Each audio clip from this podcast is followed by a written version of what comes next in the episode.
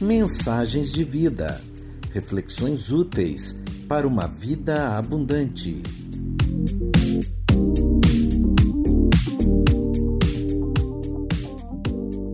Episódio de hoje: Toma a tua cruz, pelo pastor Fabiano Pereira.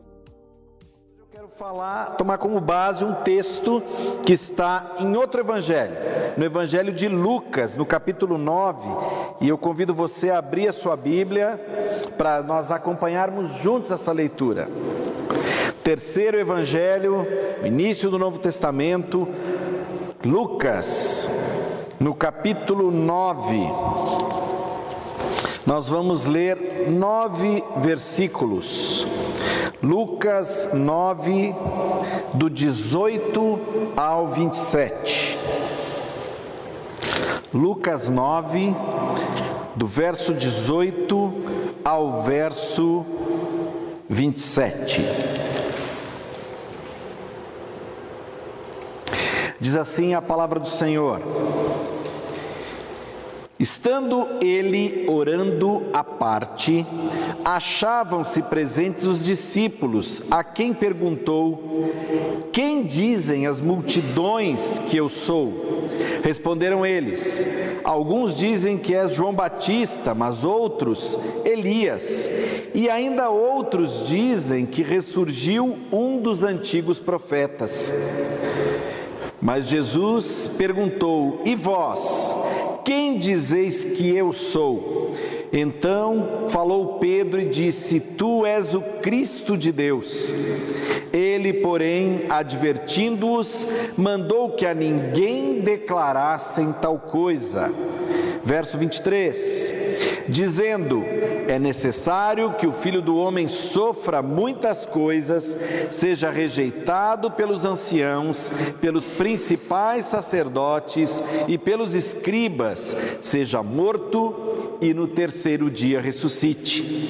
Dizia a todos: Se alguém quer vir após mim, a si mesmo se negue, dia a dia tome a sua cruz e siga-me, pois quem quiser salvar a sua vida, perdê-la-á. Quem perder a vida por minha causa, esse a salvará. Que proveito ao homem ganhar o mundo inteiro, se vier a perder-se ou a causar dano a si mesmo? Porque qualquer que de mim e das minhas palavras se envergonhar, dele se envergonhará o filho do homem, quando vier na sua glória e na do Pai e dos santos anjos. Verdadeiramente vos digo: alguns há dos que aqui se encontram que de maneira nenhuma passarão pela morte até que vejam o reino de Deus.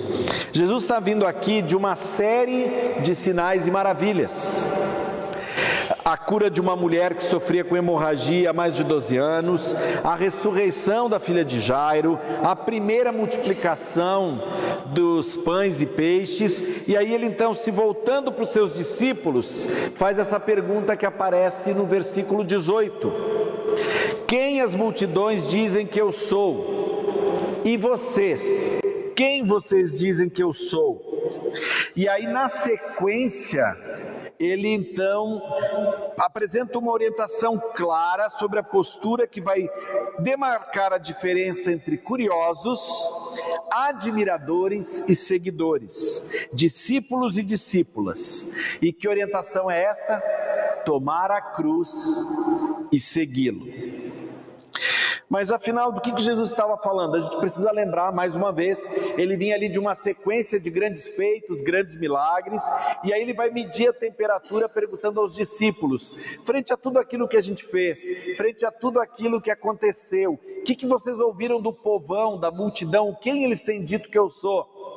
E depois da resposta deles, ele então se volta a uma segunda pergunta mais específica. Ok, já sabemos quem o povo acredita que eu sou, diz que eu sou, mas e vocês? Esses que andam mais próximos, esses que têm caminhado comigo, quem vocês dizem que eu sou? Jesus tinha acabado de fazer essas perguntas e tinha também já declarado, já profetizado que ele passaria por um período de provação. Ele passaria ali por um período de, de grande angústia, de morte, né? seria rejeitado, perseguido, morreria e por isso ele pede que os seus discípulos, inclusive, aguardem um pouco mais para fazer esse anúncio do Cristo, né, o Filho do, do Deus vivo, porque ele ainda haveria de passar por um período muito difícil. Quem nunca ouviu ou ouviu a expressão essa é a minha cruz? Quem nunca usou essa expressão? Às vezes até sem pensar muito, né? Ah, essa é a minha cruz, eu tenho que carregar. Ou essa é a cruz de fulano ou de ciclana e tem que carregar. Sempre na leitura de algo pesado, sempre na leitura de algo que é um fardo, sempre na leitura de perda, de renúncia sacrificial. Geralmente é assim, né? É aquela coisa, a pessoa já fala até meio encurvada, é, essa é minha cruz, eu tenho que carregar. É, todo mundo tem uma cruz, essa é a minha. Ah, fulano, coitado de fulano, olha a cruz que ele carrega e tal. Geralmente, invariavelmente, nessa leitura de peso, de perda, de fardo, de renúncia.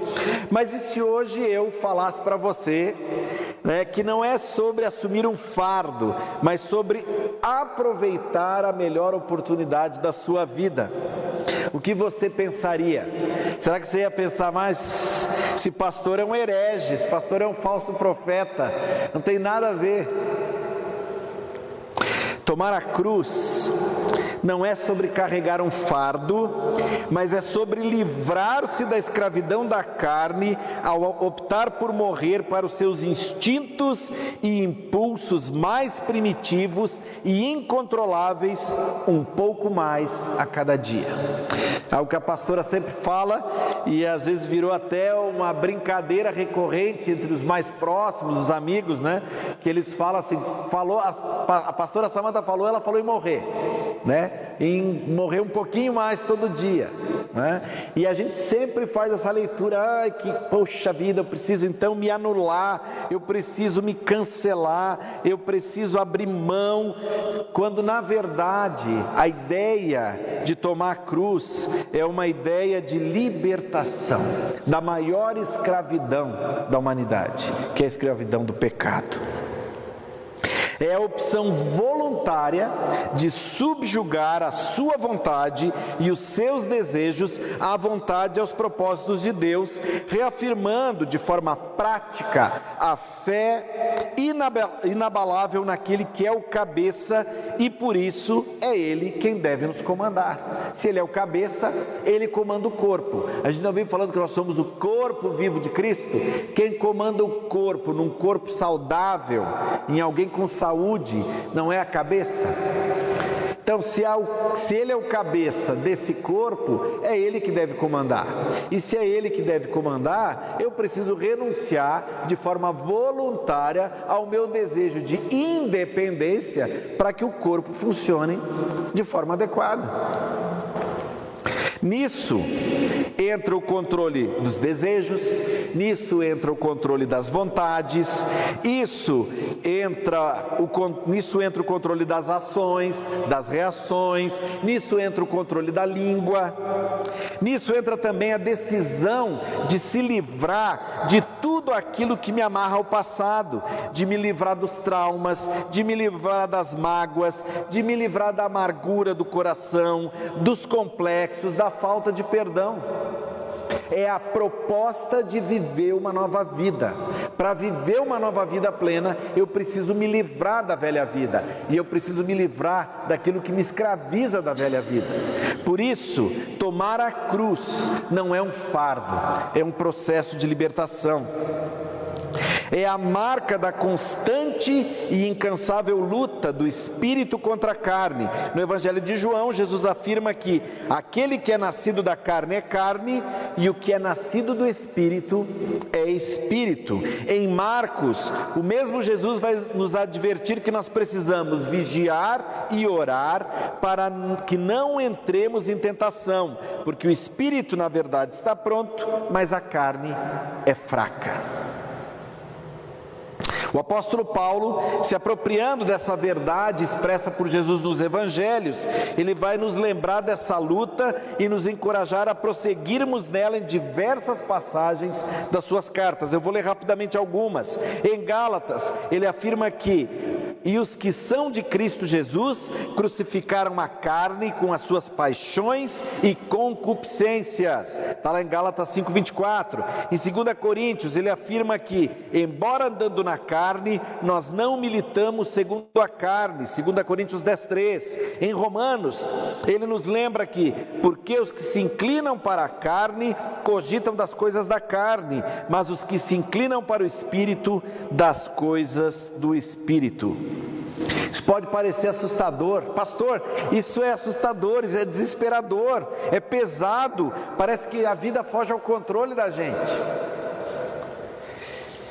Mas eu reafirmo, meu irmão, minha irmã, não é, é na verdade uma bênção, porque é algo libertador. Porque quando nós passamos a buscar a vontade dele e não a nossa, nós aprendemos e nos habituamos com o fato de que o processo é parte determinante do sucesso e nós paramos de reclamar dos processos de Deus nesse processo de libertação da carne, nesse processo de conversão, nesse processo de mudança de postura.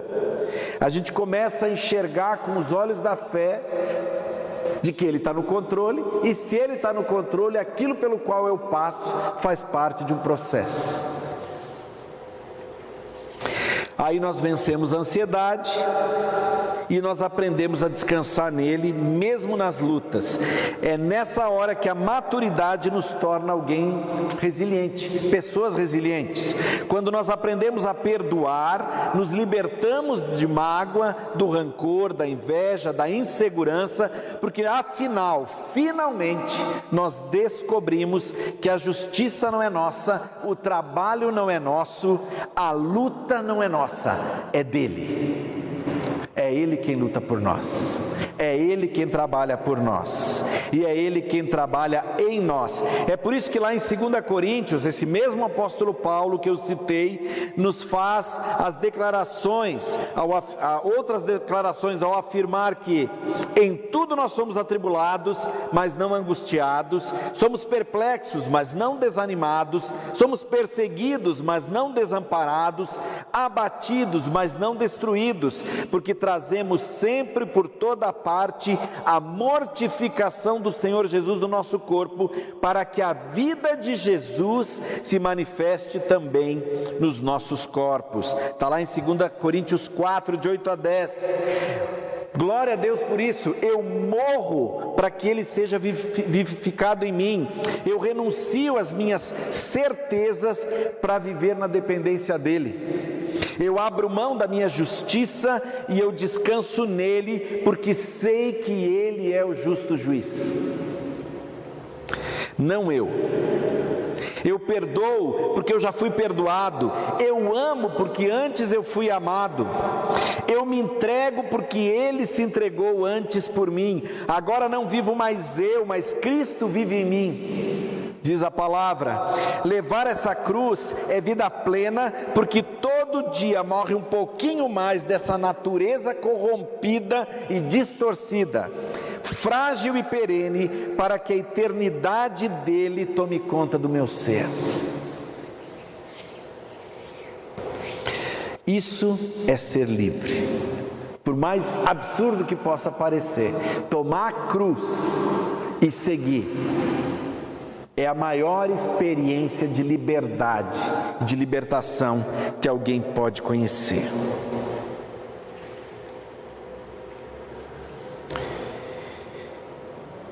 Isso é viver vida abundante Isso é ser discípulo e discípula. E no céu, meu querido irmão, minha querida irmã, só vão entrar discípulos e discípulas de Jesus. Simpatizantes, admiradores, curiosos, não tem parte com ele. A orientação de Jesus foi muito clara: ide, né, para que nós fôssemos, pregássemos o evangelho a todas as a criatura, batizássemos, né, em nome do Pai, do Filho e do Espírito Santo de Deus, que nós fizéssemos discípulos de todas as nações. Discípulos são seguidores, discípulos não são curiosos, não são simpatizantes que gostam de algumas coisas, que acham legalzinho alguma frase ou outra que Jesus disse. Não é gente curiosa que só vai a Ele para descobrir o que, que, tem de diferente ali, o que, que ele pode ou não pode fazer. Discípulos e discípulas é gente que abre mão das suas convicções, dos seus sonhos, dos seus planos, das suas vontades, dos seus desejos, dos seus impulsos para seguir Jesus, para tomar sua cruz e segui-lo. Na eternidade estarão aqueles e aquelas que deixaram tudo que lhes prendia para viver a plenitude de uma vida no rastro do Mestre. E aí eu pergunto para mim e pergunto para você hoje: o que nos prende hoje? Medite nisso, o que te impede de sair dessa condição de uma vida de simples curiosidade ou de simples simpatia por Jesus para viver a plenitude da vida dele para você? Será que é a falta de perdão? Será que é o desejo de alimentar a ilusão de que você tem o controle da sua vida nas suas mãos? Porque é uma ilusão, você não tem, eu não tenho. Por mais planejados, articulados que possamos ser, precavidos que possamos ser, nós não temos controle da vida. Isso é, é, é a maior ilusão que o ser humano pode uh, se auto-imputar. Será que a dificuldade de abrir mão de um pecado, de um vício, de uma mania que te prejudica e te afasta dele? Será que é a falta de fé para largar né, os, a corda e aquela, aquela falsa sensação de segurança e se jogar nos braços dele? Eu queria te convidar agora, em nome de Jesus, a entregar tudo tudo aos pés da cruz, na certeza que aquilo que Ele tem para você é muito mais completo, é muito mais pleno, é muito mais glorioso do que todo e qualquer projeto ou plano que você, porventura, tenha alimentado e feito nesses anos te impedindo de ouvir a voz do Espírito de Deus. Baixe sua cabeça, você que está aqui, você que está em casa, participando desse culto conosco.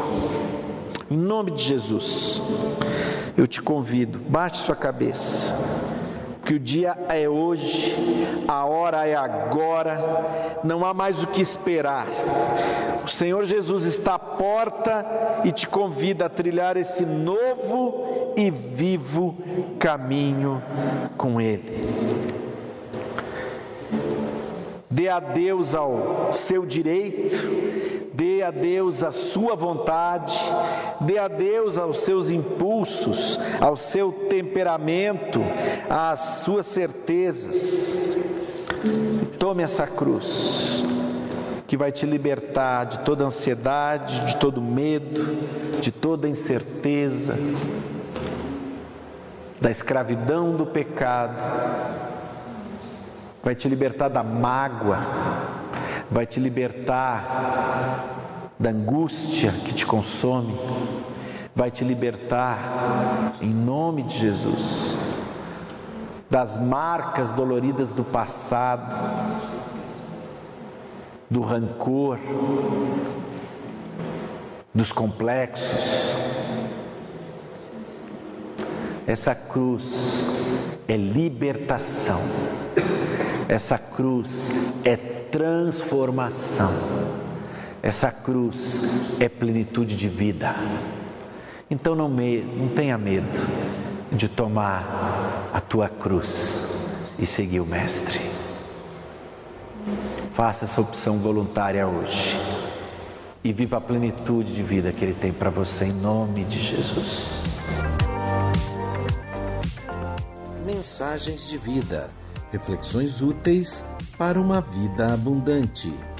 Uma produção do Ministério de Comunicação da Igreja Metodista em Araras, São Paulo, Brasil. Siga os nossos perfis no Instagram, Facebook e YouTube.